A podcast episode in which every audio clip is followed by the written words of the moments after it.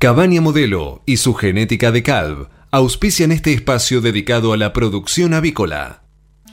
Bienvenido, buen comienzo de semana, Sebastián Noguera. ¿Cómo le va, doctor? Bien, licenciado. ¿Usted? Bien.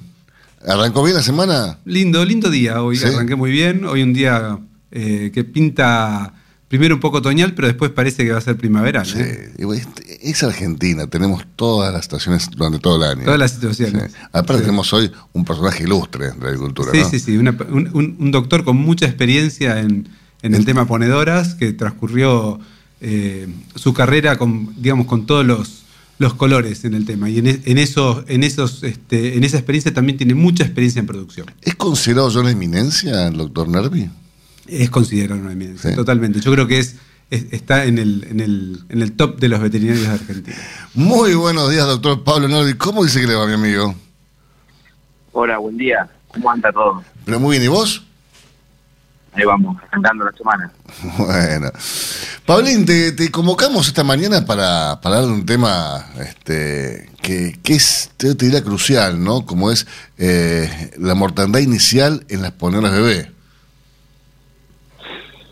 Bueno, la, la verdad que es amplio el tema. Es muy amplio. Eh, pero bueno, se- se- si lo circunscribimos a las condiciones de manejo, sacando la, la influencia que pueden tener la calidad de la pollita, Ajá.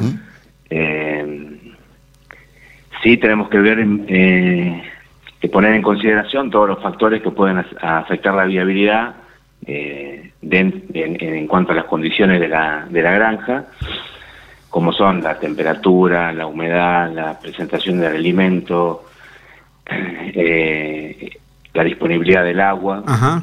eh, la ingesta rápida de alimento y bueno y la y el registro y evaluación de cada una de esas eh, de esas condiciones Pablo, de- dentro de, digamos, un poquito previo a eso, ¿ves positivo el hecho que las aves tengan disponibilidad de, alimento en la espera, en incubación y en el transporte, en las cajas? sí la verdad que eso fue un, un- algo que ya se desarrolló yo no, no me, no me acuerdo bien la, la el año pero fácilmente hace 15 años y que se lo llamó alimentación temprana o early feeding y la verdad que el, el beneficio es, eh, de ese tipo de alimentación es súper importante, mayormente cuando las horas de transporte son prolongadas. Entonces ayuda a, a remover el meconio y absorber rápidamente eh, la- el contenido del saco vitelino, donde se encuentra presente la, la mayor parte de los anticuerpos maternos. Eso positivo, entonces. Entonces, a- a- ayuda al desarrollo de las vellosidades intestinales rápidamente y a absorción de la yema. Es muy positivo. Y después, de- eh, cuando, cuando llegan las bebés, eh, ¿conviene que eh, los comederos estén llenos, vacíos? ¿Cuál sería la disposición ideal? De, de acuerdo a mi experiencia, eh, para mí lo importante es que tengan eh, comida disponible y agua. Ujú. O sea, ya el criterio de que tengan solamente agua y darlo de comer ya creo que ha quedado en, en desuso y lo, lo importante es eh, que tengan las dos cosas disponibles y evaluar dos o tres horas posteriores al arribo para tratar de que cercano al 100% de las pollitas tengan el buche lleno de, de alimento. Eso, eso sería Entonces eso va a ser un va a ser un, un un indicativo eh, muy claro de que las condiciones ambientales son eh, favorables a, la- a las pollitas. Que el lote está si- respondiendo a- al... ah, si destinaron el tiempo a, a comer y tomar agua, quiere decir que, que las condiciones son óptimas. ¿Y cuál es un En porcentaje cambio, de... si vamos a las 40 a las 24 horas y la mayoría tienen el buche vacío, quiere decir que hay muy pobre actividad. ¿Y cuál es un porcentaje adecuado de buches, eh, digamos, con, con alimento? Y para mí, a las 3 o 4 horas eh, posteriores al arribo de las pollitas, más del 90% tienen que tener el buche con alimento. ¿Hay algún tipo Y a las de 24 horas, obviamente, el 100%. El 100.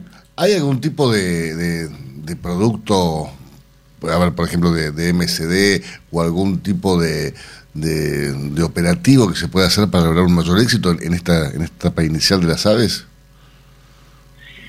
No, mira, ahora nosotros no estamos eh, enfocando mucho en, en, lo que es primer semana en, pollos parrilleros, pero puede ser trasladable a, la, a, las, a la requerida de pollitas ponedoras. Y, y para mí tiene que ser todas condiciones tanto de higiene, de preparación del galpón, de temperatura, de limpieza de, la cañería de agua y demás, tiene que ser todas cosas auditables y controlables previo a la recepción de las pollitas. Bueno, para ello hay que entrenar a la gente y eh, controlar que todo se haya previsto previo al ingreso de, la, de las aves. Porque nosotros no podemos tener las mejores vacunas, la mejor aplicación, todo óptimo, pero si después las pollitas eh, no cuentan con estas eh, condiciones, es difícil eh, tener éxito tanto en la crianza de, los pollos parrilleros como de las pollitas ponedoras. O sea, podemos buscar lo más sofisticado en, otras cosas, y decir, bueno, quiero alcanzar el éxito con esta herramienta súper este, científica y tecnológica y de repente que el galpón esté frío y, y nada. Y después fallamos en lo básico. De todas formas, creo que en cuanto a, la industria de, de huevo, las condiciones de crianza han mejorado eh, muchísimo. Sustancialmente. 10 años. Con, el advenimiento de, de los galpones en batería, los sistemas de calefacción son mucho más modernos las instalaciones son mucho mejores, entonces las condiciones también lo son. Ahora, Pablo, eh, uno dice, bueno, está en, el, alojamiento ha mejorado muchísimo, vos compartís mm. conmigo, Sebastián, seguramente. Eh, todavía hay galpones viejos, pero se ha avanzado muchísimo. Igual, el manejo, hemos avanzado en manejo también, porque eso es tan, tan importante como el alojamiento es el manejo, ¿no? Y, viste, yo creo que ahí hay, hay, hay puntos a, mejorar, porque va todo de la mano de, de la capacitación. Y bueno, yo escuché la eh, la entrevista que tuvieron con Sebastián hace un par de semanas, donde hablando del recurso humano, y, creo que nosotros fallamos mucho en cuanto a capacitación. Entonces, tenemos las mejores instalaciones, pero no brindamos tiempo a, tener la mejor gente, me parece. Entonces, eh, por ahí dejamos en manos equipos muy, no sé, sofisticados, pero más complejos, en manos de personas que no que no destinamos tiempo a capacitarlos. No están capacitados, no están motivados o las dos cosas, ¿no? Claro. Eh, y en, ese caso, el productor puede recurrir a, MCD, a vos, al equipo de ustedes, para, para capacitar.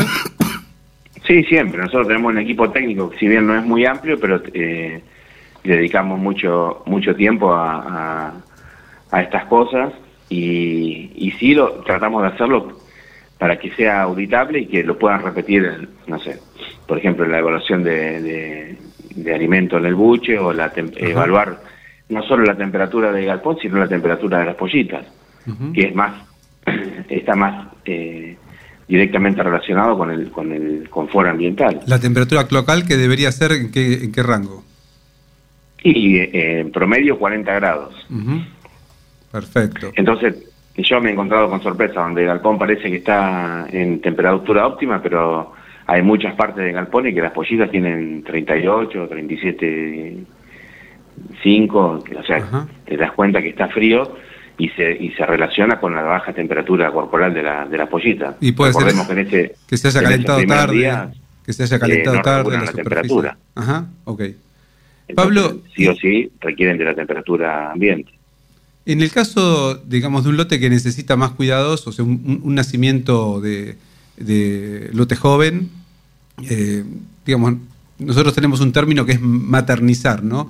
¿Cómo cuidas, qué cuidados adicionales le das a ese lote que necesita un poco más de, cuidado en cuanto a disposición del agua, estimulación, temperatura, humedad? No, o sea, eh, si estamos trabajando con, eh, no sé, eh, una determinada temperatura, trabajar un grado más, o ponerle disponibilidad de alimento más accesible, o ponerla en las partes de galpón que, que llegan a una mejor temperatura. Más arriba. Eh, claro, para, para no someterla a, algún grado de estrés adicional al que ya tienen por, por haber sido nacido eh, con. En ese caso, sería, por ejemplo, papel, en el papel adentro de las jaulas, ponerle alimento ahí. Claro, yo siempre recomiendo papel igual, ¿eh? los primeros tres días, pero sí o sí papel en ese, en esa, en, ese tipo de pollita. Pero bueno, poner extremar los recaudos, digamos. Sí, sí. Puede ser también personal estimulando la, la, toma de agua, tal vez sobre todo en color, que, gente que vaya y mueva los picos, ¿no? Bueno, ese, ese, es un punto a tener en cuenta, que ya los que me han escuchado alguna vez, que poner súper atención en intensidad de luz en cuanto a, al alojamiento de pollitas de color. eh, es más difícil que accedan al agua y hay que hay que tener una intensidad de luz eh, no sé, superior a 50 lux eh, para que puedan identificar la fuente de agua, porque si no, una vez que no la identifican, después las mortandades son altísimas por, eh, por no por falta de consumo de agua. En este caso, los lux y de dónde viene, digamos, la, cómo está ubicada la iluminación también podría ser Exactamente, la jaula la jaula tiene que estar bien iluminada. no, no no que haya 50 lux en una parte y otras eh, en penumbra. Claro, viene tiene que estar todo de súper arriba la luz y de repente la jaula de abajo puede tener un cono de sombra importante. Exactamente. Y si, y si no, en cuanto a pollitas de color, si no tienen buena intensidad de luz van a tener problemas. Generalmente hay problemas. Muy bien. Pablo. resumiendo, es, eh, esas son las condiciones para mí básicas, ¿no? Bueno. Muy bueno. Y, todo lo que es referente a bioseguridad y limpieza de los galpones. Repasemos un segundo bioseguridad, porque es muy importante y no mucha gente le presta atención de vida. ¿Qué medidas tenés vos como, como las, premisas, las, las, esas cosas que no se pueden dejar de hacer en cuanto a bioseguridad, Pablo? En, en ponedoras es difícil, ¿no? Eh, porque ya hay, no hay una cultura arraigada en cuanto a ingreso de gente y demás, pero sí o sí la limpieza y desinfección de las instalaciones eh, previo al ingreso de la pollita. Algo que no eh, merece mucha inversión, digo, es simplemente... Claro, es... Eh, es eh, limpieza y, desinfección.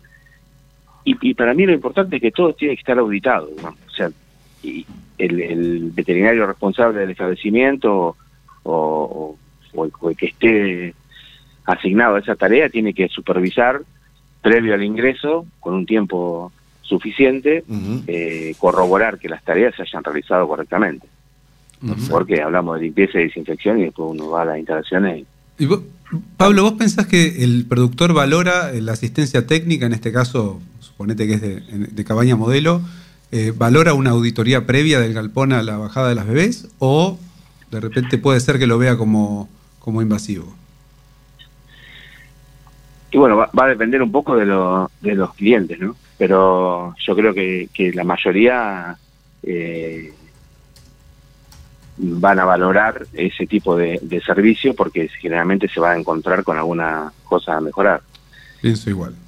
El, el tema es eh, que, muchas veces la, la velocidad de la, de, la, de la industria hace que no se llegue a, o porque se sacaron las pollas eh, con 16 semanas tarde y no dio tiempo a hacer la limpieza correctamente y eso son pasan a ser responsabilidades no de los operarios sino de, de los dueños de las empresas, entonces que vos vayas y le digas que el galpón está sucio al recibir las pollitas, te va a decir, no, no, tuvimos tiempo. Entonces, eh, por ahí se crea un conflicto o, alguna justificación del por qué no está en condiciones. Sí, ahí hay que bailar lo mejor que se pueda con las condiciones existentes y, ver qué se puede hacer. No, porque haya poco tiempo hay que dejar de hacer las cosas, sino que adaptar las tareas al poco tiempo con el que se cuenta. Sí, igual de todas formas lo cierto es que con bioseguridad solamente no alcanza, ¿no?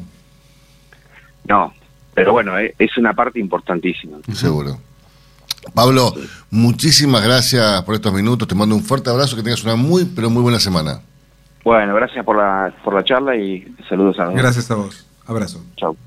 Los esperamos el próximo lunes para compartir otro espacio dedicado a la producción avícola, junto a Cabaña Modelo y su genética de CALV.